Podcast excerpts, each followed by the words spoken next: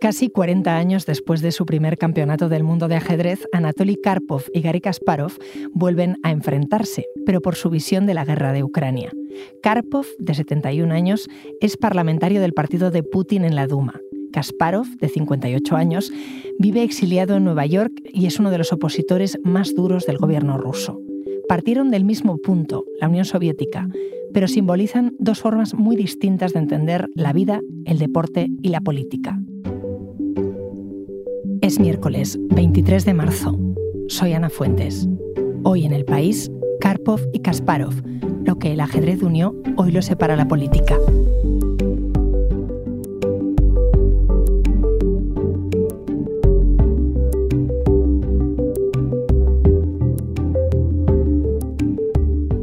Para hablar de esto, no hay nadie de verdad que sepa más que Leoncho García, periodista del país especializado en ajedrez desde 1985. ¿Qué tal, Leoncho? Hola, Ana, encantado.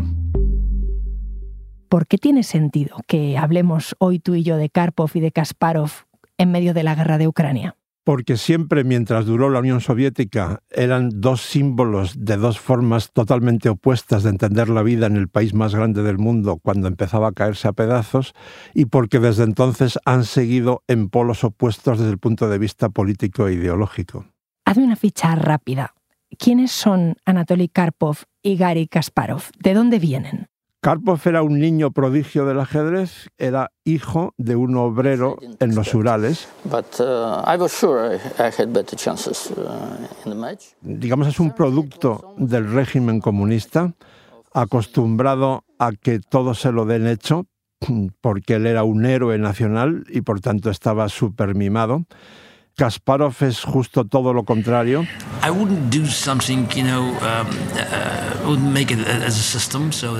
Kasparov tiene que huir de Bakú eh, cuando el famoso progromo de los azerbaiyanos contra los armenios. Él es de madre armenia y de padre judío, también superdotado para el ajedrez que va a tener una ascensión tremenda y que además va a erigirse como el embajador de la perestroika, o sea, con el símbolo completamente opuesto al de Karpov en la lucha entre la vieja guardia comunista y el espíritu renovador de Mikhail Gorbachev. ¿Tú cómo de bien los conoces? Mucho. Eh, no exagero nada si digo que entre el 85 y el 90 yo estuve más días con Karpov y Kasparov alrededor del mundo que con mi familia en mi casa. Se enfrentaron más de 500 horas eh, durante cinco duelos por el Campeonato del Mundo en 144 partidas y a todo eso hay que añadir que estuvieron miles de horas más pensando obsesivamente el uno en el otro.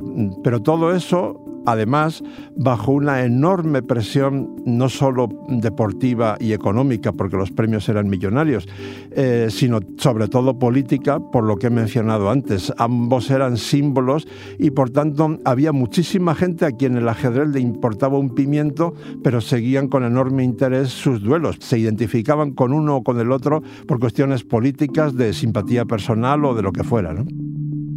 ¿Tú dónde empezarías eh, el recorrido histórico para explicar lo que pudo ser el ajedrez en las tensiones Occidente-Unión Soviética? Sin duda alguna, en 1972 eh, no podía haber nada más simbólico en plena Guerra Fría, eh, cuando el botón rojo, supongamos que fuera rojo, de la guerra nuclear estuvo a punto de ser pulsado varias veces. ¿Qué podía haber más simbólico que un duelo por el Campeonato del Mundo de ajedrez entre el campeón del mundo soviético, Boris Spassky, un héroe nacional, y un estadounidense autodidacta, rebelde, excéntrico como Bobby Fischer. Spassky is pacing, he's nervous and wait, here comes Fischer coming on the stage saying that he was caught in traffic. La Unión Soviética era el país más grande del mundo, tenía 287 millones de habitantes, de los cuales 5 millones eran ajedrecistas federados y 50 millones practicaban el ajedrez de forma esporádica. Para el Kremlin, el ajedrez era el escaparate de la supuesta superioridad intelectual del comunismo sobre el capitalismo y por tanto era proclive a una eh, utilización política.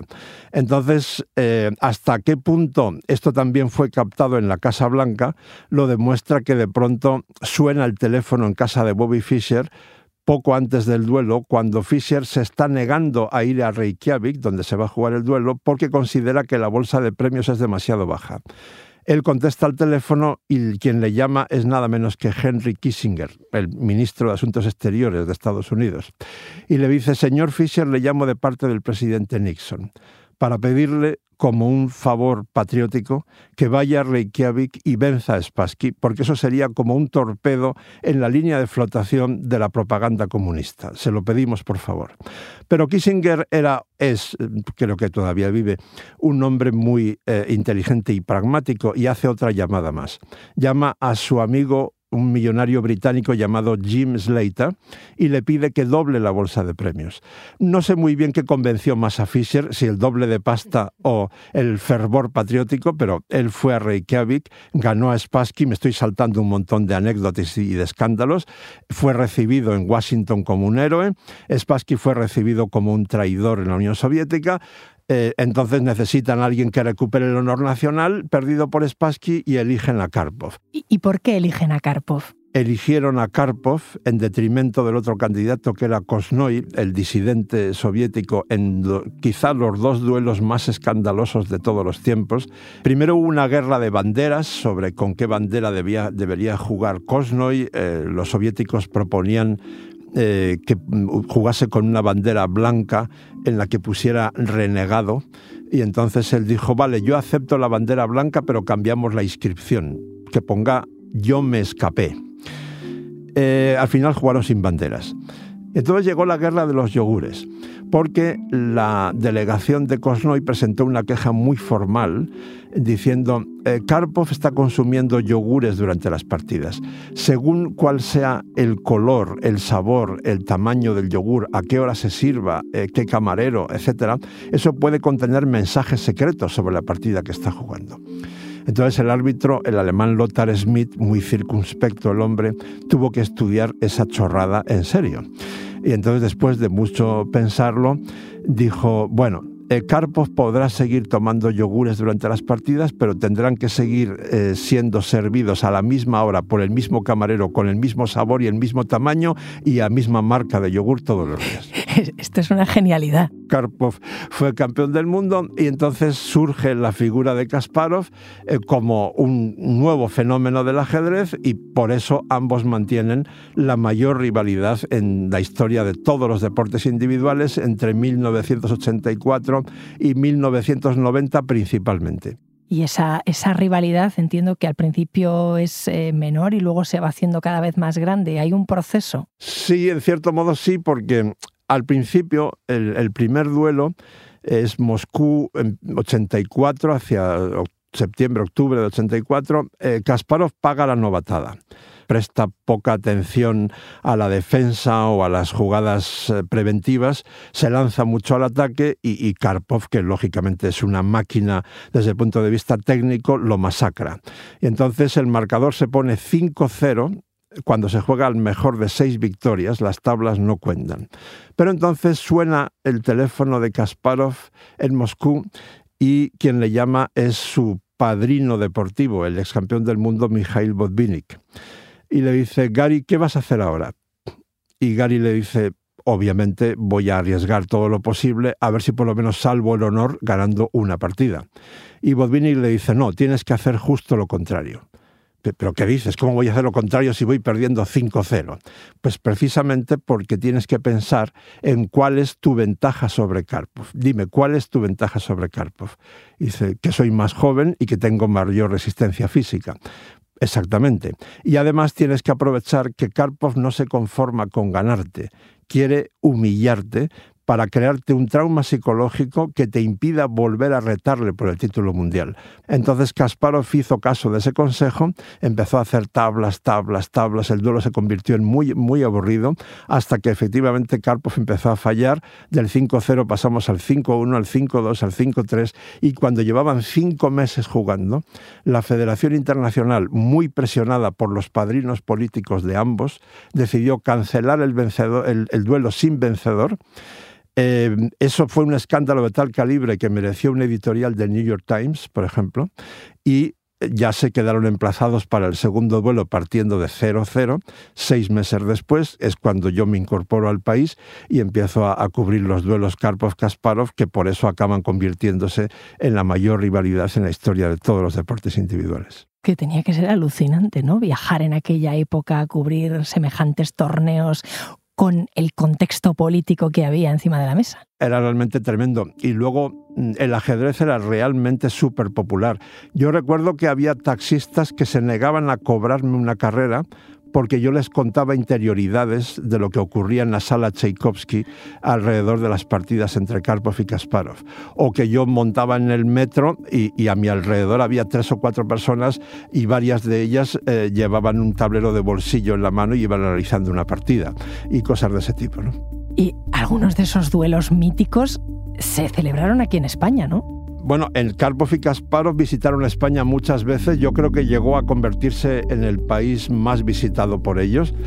Pero claro, nada puede competir eh, con el Mundial de Sevilla de 1987, dos meses y medio. Sería muy injusto no citar también el torneo de Linares en Jaén, que era como el Wimbledon del ajedrez.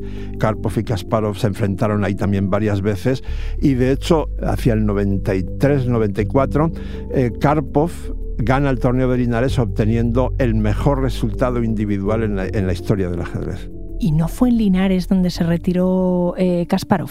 Sí, en 2005 Kasparov gana el torneo de Linares y entonces eh, explica que deja el, ajedrez de alta competición a los 42 años y, todavía en gran forma, porque su próximo objetivo es destronar a Vladimir Putin y por tanto eso requiere que él concentre toda su, energía. Ahí quería llegar yo, Leoncho. Kasparov se retira, quiere vencer a Putin. Em, yo no sé si estamos eh, haciendo un análisis de brocha gorda al unir ajedrez y política, pero eh, el camino de él es lineal, desde luego. Más que brocha gorda, yo hablaría de pincel fino. Y yo tengo una anécdota que creo que refleja esto muy bien. Nada más anunciar su retirada, a los pocos días en el país me mandan a Moscú eh, para que le entreviste a Kasparov a condición de que solamente hablemos de política, no de ajedrez.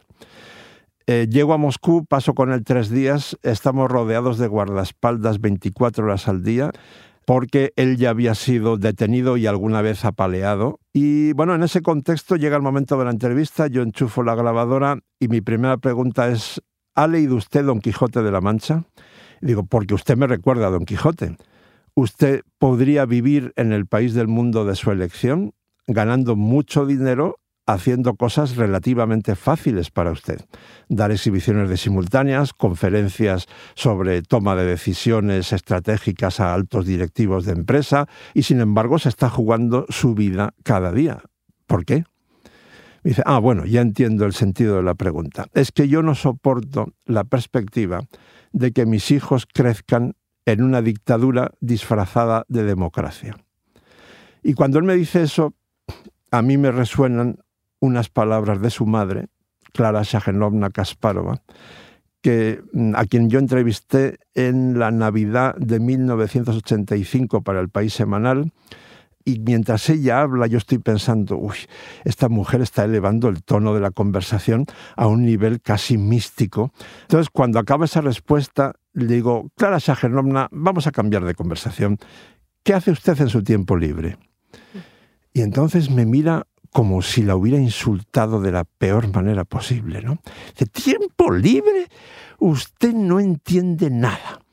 Mire, ser siempre el número uno es muy duro y muy difícil. Y por tanto, vivir por el placer de vivir es algo que ni mi hijo ni yo comprendemos.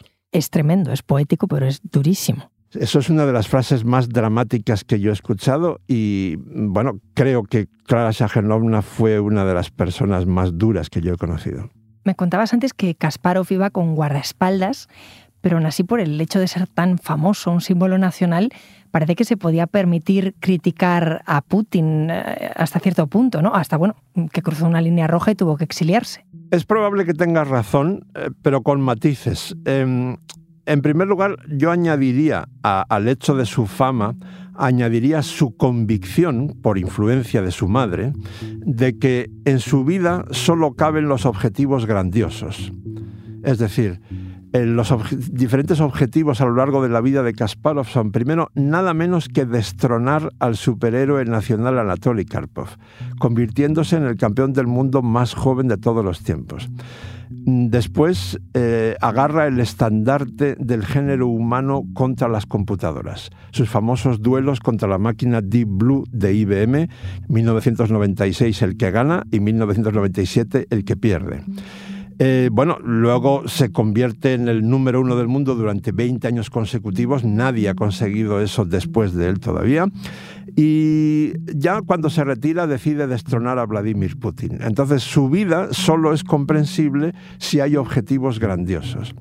Y luego, bueno, es probablemente cierto que si no hubiera sido tan admirado como deportista, tal vez ahora estuviera muerto, porque él se presenta ah, como candidato a las elecciones presidenciales en 2007, pero en plena campaña electoral retira su candidatura porque ve que no tiene nada que hacer, porque, como sabes, eh, todos los medios de comunicación eh, contrarios o mínimamente disidentes con Putin están o prohibidos o perseguidos o muy presionados en Rusia.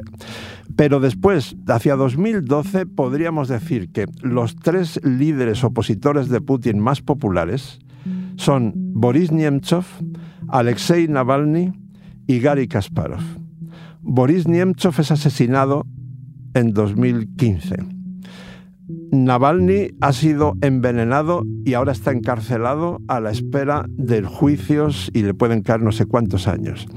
Kasparov, cuando le avisan de que su vida corre peligro en Moscú, decide, a pesar de que deja a su madre en Moscú, decide marcharse con su esposa e hijos a Nueva York en 2013.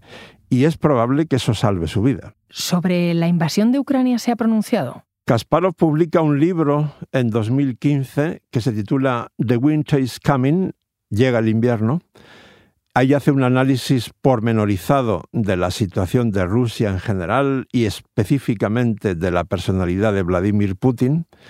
Y él dice, entre otras cosas, en ese momento, en 2015, el principal peligro para la humanidad ya no es el terrorismo islámico, se llama Vladimir Putin. Y entonces, ahora, él está tuiteando y diciendo en sus conferencias y sus entrevistas con la prensa, por favor, dejen de decirme cuánta razón tenían y haga, hagan lo que yo digo que hay que hacer. ¿Y cómo ha sido la evolución política de Karpov? Karpov ya eh, cuando se estaba desmoronando la URSS, él ya tenía puestos políticos importantes eh, en, en, lo que podríamos llamar Parlamento soviético y después lo sigue teniendo. Él es diputado de la Duma, del Parlamento de Rusia, por el partido de Putin.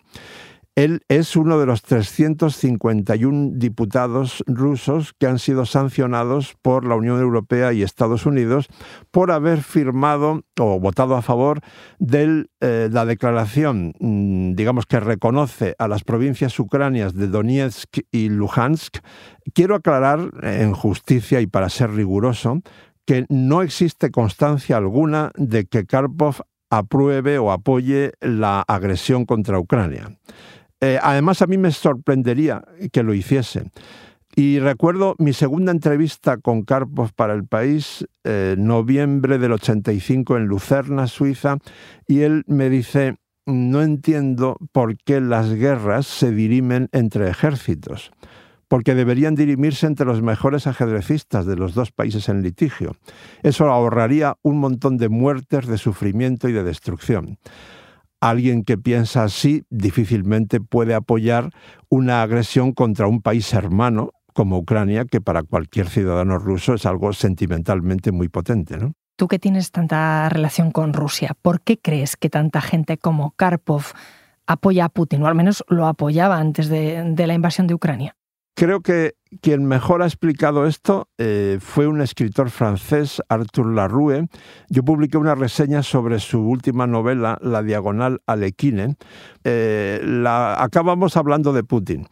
Y entonces él dice, lo que la mayoría de los ciudadanos rusos valoran en un líder no es tanto que sea justo como que sea fuerte. Y Estoy convencido de que la gran mayoría de los ciudadanos rusos hoy saben perfectamente que Putin es un criminal y un indeseable, pero también saben que produce miedo, tanto dentro del país como fuera del país, y por eso lo apoyan y le votan. ¿Cuándo, hablaste con, con Karpov y con Kasparov por última vez? Con Karpov estuve varios días en Vigo a finales de septiembre. Eh, con Kasparov nos cruzamos algunos correos hace unos meses, pero creo que la última vez que le vi fue en Mónaco hacia, hacia finales de año de 2019. Bueno, ya por último, porque hemos hablado de una rivalidad deportiva y también política, pero personalmente, ¿cómo se llevan? Hay amor y odio, eh, o lo hubo. Durante su rivalidad entre el 84 y el 90 yo escribí varias veces que se odiaban tanto como se necesitaban porque el uno sin el otro no hubieran podido ser tan grandes en el mundo del deporte, ¿no? Eh, pero hay una anécdota que ahorra muchos comentarios sobre su relación. Eh, cuando en una de las veces que detienen a Kasparov eh, y que pasa varios días en comisaría, Karpov va a visitarle. No le dejan verle, pero le deja unas revistas de ajedrez. O sea que hay por lo menos un gran respeto mutuo.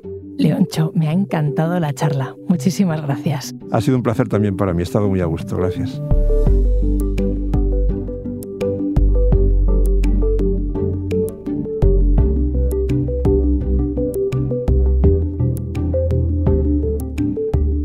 Este episodio lo ha realizado José Juan Morales. El diseño sonoro es de Nicolás Chabertidis y la dirección de Isabel Cadenas. Yo soy Ana Fuentes y esto ha sido Hoy en el País. De lunes a viernes volvemos con más historias. Gracias por escuchar.